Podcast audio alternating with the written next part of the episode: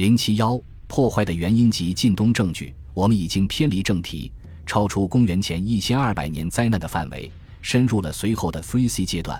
这是将岛上早期的意大利和其他外来遗物纳入历史框架所必须的。此外，正如我们稍后将看到的，它将在其他地区产生更广泛的影响。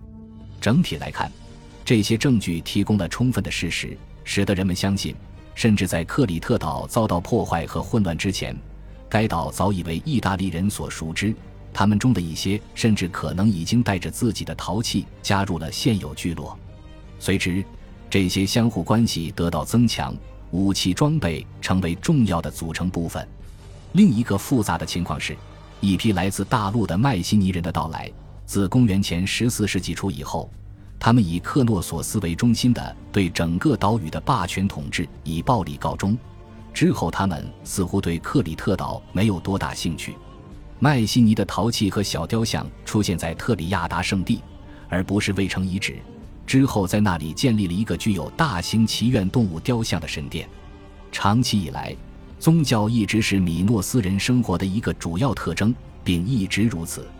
就在动乱发生之前，在早期的米诺斯建筑、米特罗波利斯的别墅、古尔尼亚以及克诺索斯的宫殿废墟中，都建立了神龛。这或许代表着对来自过去伟人的一种求助呼唤。这些神龛在约公元前一千二百年被废弃，但随后在卡尔菲和其他地方建造的神殿中，具有大型的宗教泥塑，再加上人们重新燃起对洞穴崇拜的兴趣，可能都反映了在持续困境中人们对神所给予支持的一种非常现实的需求。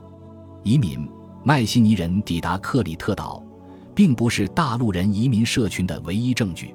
麦西尼式的陶器。至少意味着迈锡尼窑工的存在是在那里的混乱之后，近东地区非常复杂的景象特征之一。由此，我们发现，在塔尔苏斯、塞浦路斯和腓力斯，近乎广泛采用的不仅仅是迈锡尼的装饰主题，还有陶器的形制，而这些都不属于当地的传统。迈锡尼元素在这些地区的存在几乎是毋庸置疑的。但是如果他们是由于国内动乱而避难的难民，正如有人主张的那样，那么他们选择的这个避难所可能不太舒适。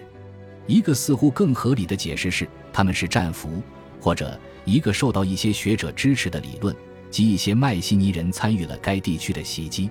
我们现在已经调查了在希腊大规模毁灭之前和之后的情况，以及他们在岛屿上的体现、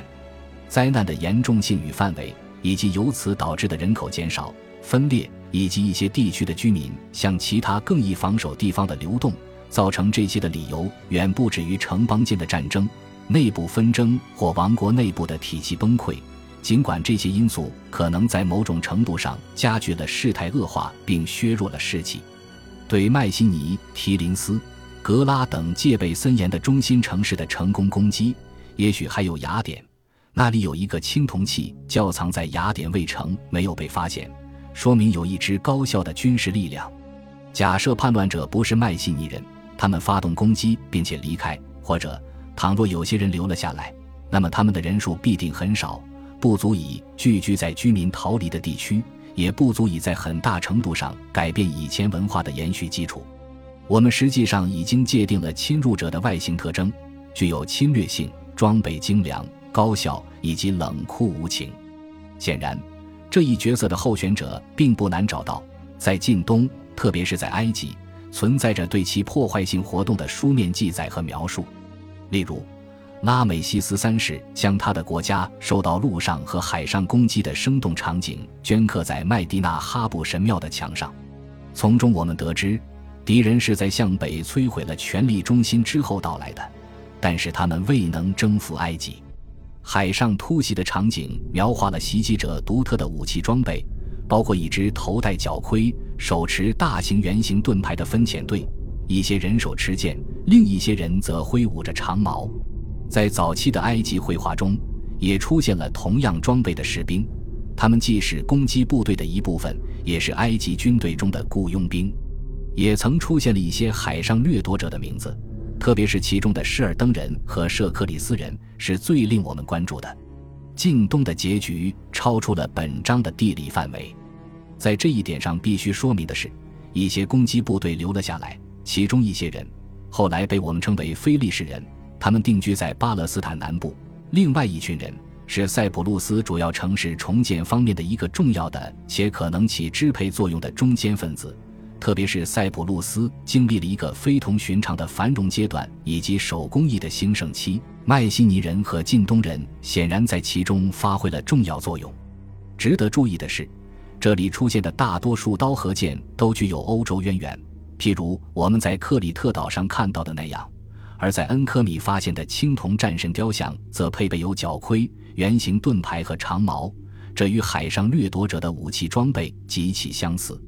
在回到我们正常讨论的爱琴海范围之前，有两个相互关联的问题值得注意，因为它们涉及对先前提出的证据的理解。第一个问题是关于海上掠夺者分遣队的两个族群：施尔登人和舍克里斯人，可能还有第三个族群——特雷什人。人们认为，这些民族在某种程度上与后来被称为撒丁岛、塞克利亚的地区有关联，而且。人们更怀疑它与伊特鲁里亚有某种联系，要么是他们在动乱之后最终定居的地方，此为更受赞同的观点；要么是他们的原籍地。如果存在某种关联的话，至少可能发生在撒丁岛，而克里特岛上的证据表明，在突袭之前可能有来自西部的定居者，这增加了后一种解释的可能性。此外，克里特岛是通往近东和利比亚的一个便捷跳板。那里的人对埃及的进攻比海上掠夺者早了一代人左右，至少在这之前，施尔登人一直很活跃，其中一些人被招募为埃及军队中的雇佣兵，这就引出了第二个问题，即希腊大陆是否也可能发生同样的情况。卡特琳在他对这一时期武器的研究中极力赞成这种可能性，他认为，在公元前一千二百年以前，危险日益增加的时期。新的菲爱琴海武装是出于军事需要，受迈锡尼国王所雇，作为雇佣军将其引入希腊的。倘若如此，正如所看到的那样，他们未能提供有效的防御。直到大约二十五年前，大多数关于迈锡尼时代的概述都是以王室的灭亡而告终，这意味着黑暗时代从此笼罩希腊，主要是得益于德斯伯勒对后继时代的精心调查。部分是由于最近的发掘，我们现在能够清楚地认识到事实并非如此。事实上，迈锡尼文明仍然存在了近一个世纪，而且这并不是一个持续不断的衰退时期。然而，对这一阶段的任何考证都会面临严重困难，尤其是施里曼的早期发掘，当时清理了迈锡尼和梯林斯的宫殿，在这些或其他的建筑物中发现的陶器没有进行任何恰当的记录。因此，在某种程度上，人们只能合理的推测，这些宫殿的毁坏是由于公元前十三世纪末的事件造成的。如果是这样的话，我们根本不能确定他们是否被部分的重新使用过，以安顿后来的统治者。因为若如此的话，社会秩序必定会发生变化。在这一点上，没有任何书面记录可以帮助我们。单凭这一点。就使得任何宫廷官僚体制的丧失都成为一种可能的假设。奇怪的是，我们也没有任何关于王室住所或统治者住宅的证据。到目前为止，还没有发现任何表明社会差异的国君的或贵族的墓葬。因此，既然这样，我们最好承认对这个问题几乎是一无所知。同时，我们想弄明白，在这个阶段，领导人是不是被称为巴塞勒斯？而不是瓦纳克斯，是否实际上还断断续续地存在着某种形式的王权，直指公元前八世纪末的阿尔戈斯国王？关于他的存在，从书面文献中我们又获得了一些了解。此外，对于在这些区域中心和其他重要中心，如底比斯、沃洛斯和泰霍斯迪迈恩较近期所进行的广泛发掘工作的障碍是，目前发表的只是一些初步报告。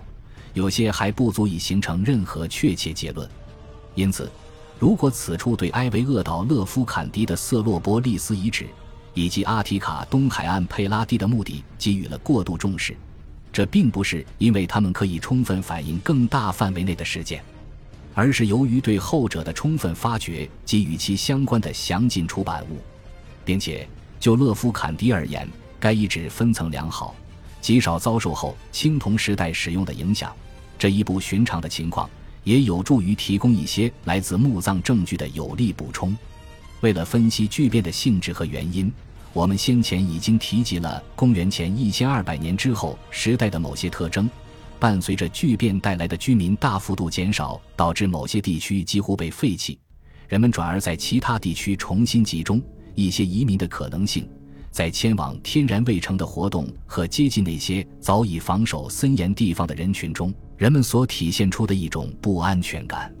所涉及的其他特点是，起源于欧洲的新型武器出现，在某些实例中为确切的意大利类别。灾难发生之前。在一些遗址中出现的少量但具有重要意义的完全异域的手工花瓶，同样，在某些实例中，最有可能是与意大利的具体联系。武士墓葬和火葬也出现了。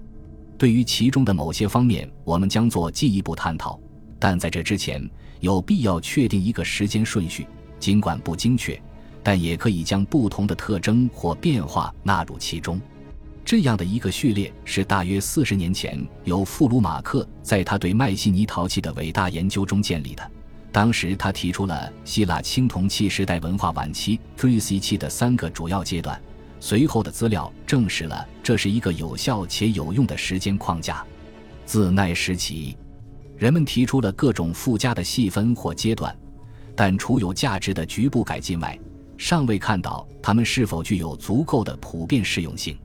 富鲁马克三个阶段中每一阶段的持续时间，目前都只不过是聪明的猜测而已。在这一点上，我们无需过多关注。除整个 3C 阶段开始和结束的日期外，它始于约公元前一千二百年，